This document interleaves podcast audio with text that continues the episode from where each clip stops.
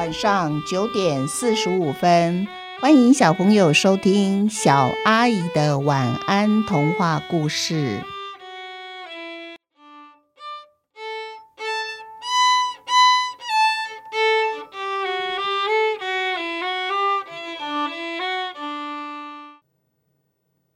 帮奶奶盖一个公车亭，奶奶又走丢了。这是这个月奶奶第二次走丢，爸爸妈妈都出去找奶奶，我留在家里等电话。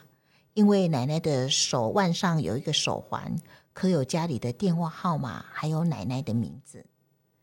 奶奶第一次出门忘记怎么回家，那时候爸爸妈妈很紧张，马上带她去看医生。医生说奶奶的脑子生病了，很容易忘记一些事情。但也会忽然的想起什么事情。奶奶因为怕会忘记，所以总是一想到要办某一件事或想找某一个人，她就匆匆忙忙的出门。但是等她出了门，走到半路，奶奶就忘记为什么她要出门，甚至连家在哪里她也忘了。都怪我，都怪我肚子痛，所以才忘记把大门锁上，就去上厕所。等我从厕所出来的时候啊，奶奶已经不在家了。没有多久，警察就把奶奶带回来了。警察说，有个路人把你们的奶奶呀送到警察局。你要跟爸爸说，奶奶如果常常这样子走丢，是很危险哦。是不是考虑把奶奶送去养老院比较安全呢？等到警察离开我们家以后啊。我就去冰箱倒了一杯酸梅汁给奶奶。奶奶最喜欢喝她自己腌制的酸梅汁了。奶奶，我帮你擦擦汗，然后你现在慢慢的喝酸梅汁好不好？我对奶奶说。奶奶喝了一口，非常非常高兴的对我说：“这一年的酸梅啊，又大又便宜，我腌了一大桶。对了，对了。”我刚才就是要把酸梅送去给你姑姑，她最爱吃我腌的酸梅。可是伯承啊，你姑姑搬家了诶，她搬去哪里呢？我怎么找都找不到。刚才姑奶奶对着我叫的是爸爸的名字，不过我没有跟她说。我对奶奶说：“奶奶，以后你要是去姑姑家，你告诉我，我带你去哦。”爸爸妈妈回到家的时候，奶奶已经睡着了。我把警察的建议跟他们说，爸爸一听就哭了。隔几天，奶奶烤了一个苹果蛋糕，对我说：“伯承啊，我要把苹果蛋糕送给你爸爸吃。他住院了，可是我忘记他是哪一家医院，你带我去好不好？”我没跟奶奶说，爷爷已经过世了。其实奶奶都知道，只是现在她暂时忘记而已。于是我提着蛋糕和奶奶一起出门。我们坐在公车亭的椅子上等公车。公车来的一班又一班，每一班都不是奶奶想要搭的。奶奶说：“这些公车啊，都不会载我们去找你爸爸。走吧，我们回家。我饿了，我想吃蛋糕。”回家以后呢，我决定帮奶奶盖一个公车亭，好让奶奶想起什么事或什么人的时候，他就可以坐在家里的公车亭等公车。于是我拿着相机去公车亭照相。回家以后，我用乐高盖了一个公车亭，放在我的房间地上。公车亭的前面放了一把两人坐的椅子。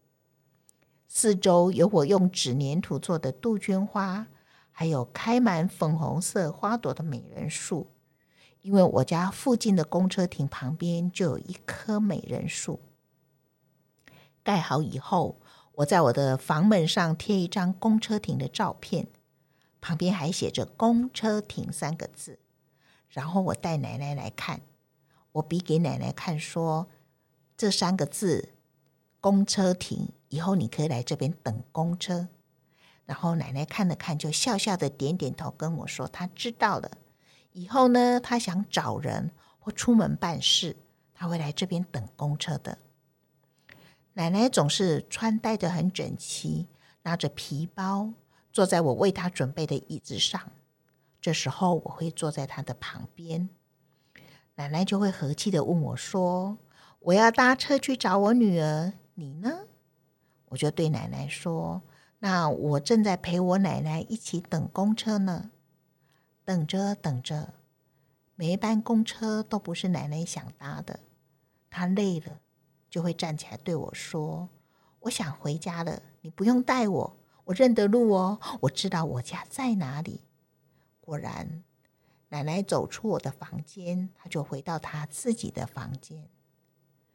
我在心里对奶奶说：“奶奶没有关系，不管你记得什么，忘记什么。”你永远都是我最亲爱的奶奶。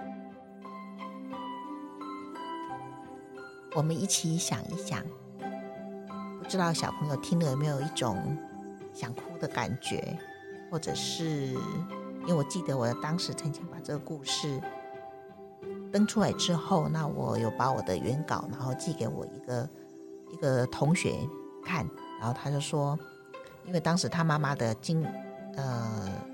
状况就跟这个奶奶其实有点类似了。他说，他如果把他寄给他侄女看的话，相信他侄女恐怕也会哭得稀里哗啦的，因为他们也发现，他侄女也发现奶奶其实已经慢慢步入一种失智的状态了。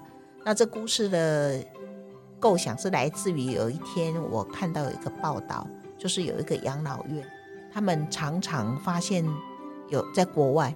他们发现，他们养老院有时候会少了一个两个病人，然后一住在那边的老人，然后他们就会出去找，结果基本上他们每一次都会在养老院附近的最靠近养老院的公车里面公车亭找到他们。那他们其实就是坐在公车亭里面等公车，可是每一班公车他们都不会搭，他们就是坐在那边等，等不到他们想搭的那一班公车。这时候护士就会过来跟他们说说话，然后再把他们带回养老院。当时我看到的时候就觉得很感动，所以慢慢的，如果当有一些住在养老院里面的人，老人他们在对护士说我想去哪里，我想找什么人的时候，护士就会带他们离开养老院，然后到公车亭坐下来，然后护士这样陪他们坐。做着做着，他们就会想回养老院，然后忘记他们本来出来说要找什么人做什么事。那我就想说，哎，那我就可以把它写成一个童话故事，就让那公车亭就在这一个故事里面的男主角他的房间里面，他也可以陪着奶奶说话，陪着奶奶一起等公车。好，今天的故事都到这边结束，祝小朋友有一个甜蜜的梦，晚安。